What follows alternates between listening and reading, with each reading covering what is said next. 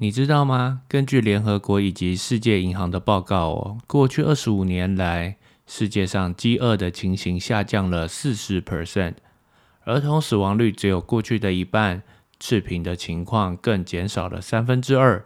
而这三个数据呢，却不太可能会成为话题哦。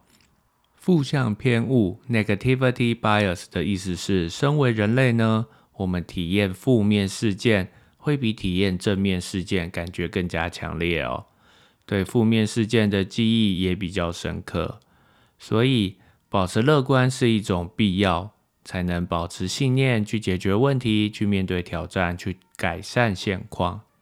你正在追求自己的幸福吗？你对幸福的定义是什么呢？你想了解世界各国对幸福的定义吗？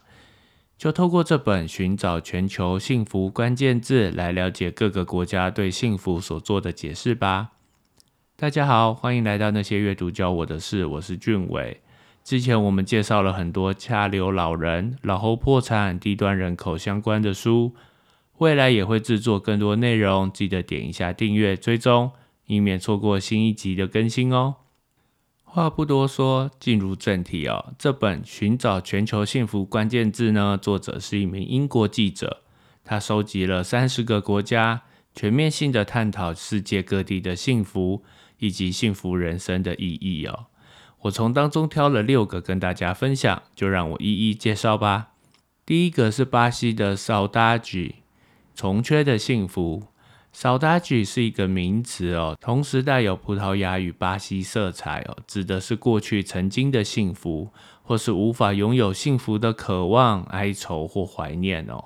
Saudage 也隐含了你所思念的人事物不会再出现的想法，像是望向大海的父亲，不知道儿子什么时候会回来；身穿黑衣的寡妇，她的爱人在船难中丧生。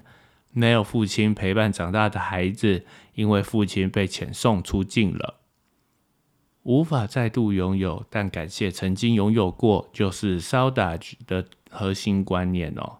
每年的一月三十号是巴西的国定 Saudade 日，在这天，到处都会听到充满乡愁的音乐，人们分享各种故事、诗作。心理学家认为啊，感到忧伤是没关系的。忧伤是现实生活的一部分，这种心态是健康的，可以让我们知道这些痛苦是会过去的。要怎么体验 Saudade 重缺的幸福呢？大家可以找出以前的旧照片哦，会让你想起过去的音乐等等。不要憋住随之而来的情绪，放下，并让自己沉浸在这样的情绪中，花点时间想念深爱却已不在身边的人。然后呢，练习为还在身边的人心存感激。第二个是哥斯达黎加 “Bura Vida” 纯粹人生。“Bura Vida” 这句话是来自于一部一九五六年的同名墨西哥电影，意思是不管环境多糟糕，都要保持乐观快乐哦。那 “Bura Vida” 的意思就是一切都好，好好照顾自己，就会比较健康，比较快乐。每周日都要回家看看家人或朋友，因为朋友就是自己选的家人，朋友相聚也会有家的感觉。布拉维达在于快乐，在于享受人生，所以需要适时的放松，不要太过紧绷哦。第三个，丹麦阿比 school 快乐工作，这句话是以阿比工作以及过快乐两个字所组成哦，所以 a r b i t s c h o o l 的意思就是快乐工作。丹麦人认为啊，如果这辈子花那么多时间在工作上，那干嘛不享受工作呢？在丹麦人的职场文化中啊，并没有什么阶级观念，因为喜欢寻求共识哦，所以每个人都有发表言论的机会，工作上也有一定程度的自主权哦。只要能完成工作，不管你是怎么完成、何时完成、在哪里完成都没有关系。丹麦人可能在阅历上知会同事，不需要任何人准假就自己走了。弹性工时是丹麦习以为常的职场文化，他们认为工作就是要有弹性，要有成就感，要让人开心。我想这就是为什么在各国劳动力满意度上，丹麦位居第一的原因吧。第四个，希腊 Meraki，专心投入于你热爱的事哦。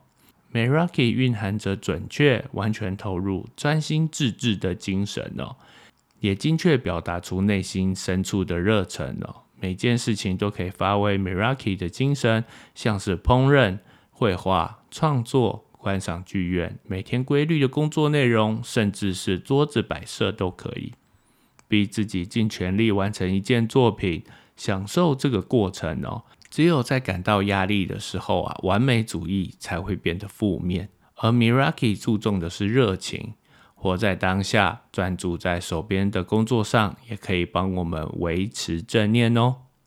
第五个，冰岛 Tataradust，一切都会变好的。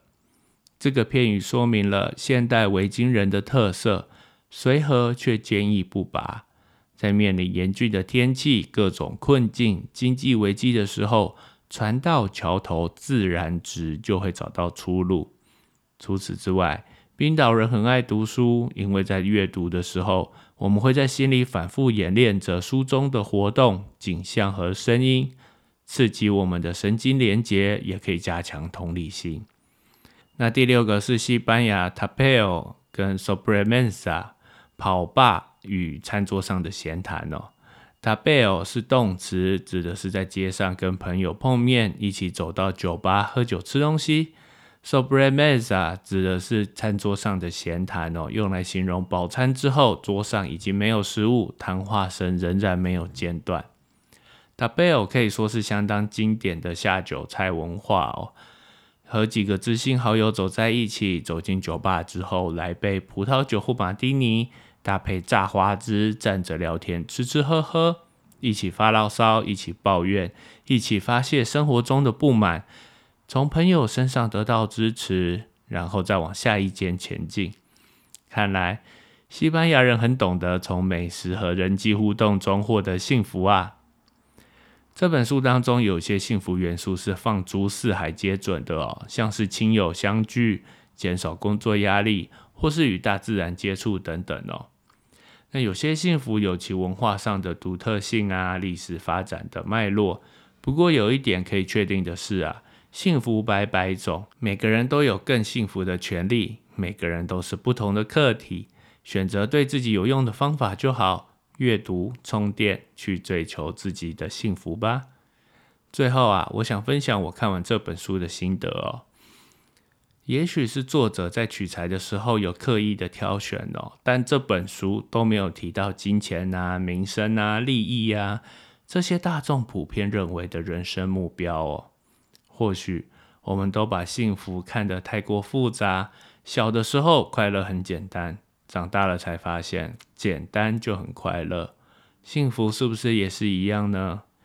那今天介绍这本书啊，我相信对于想了解幸福的人会有帮助。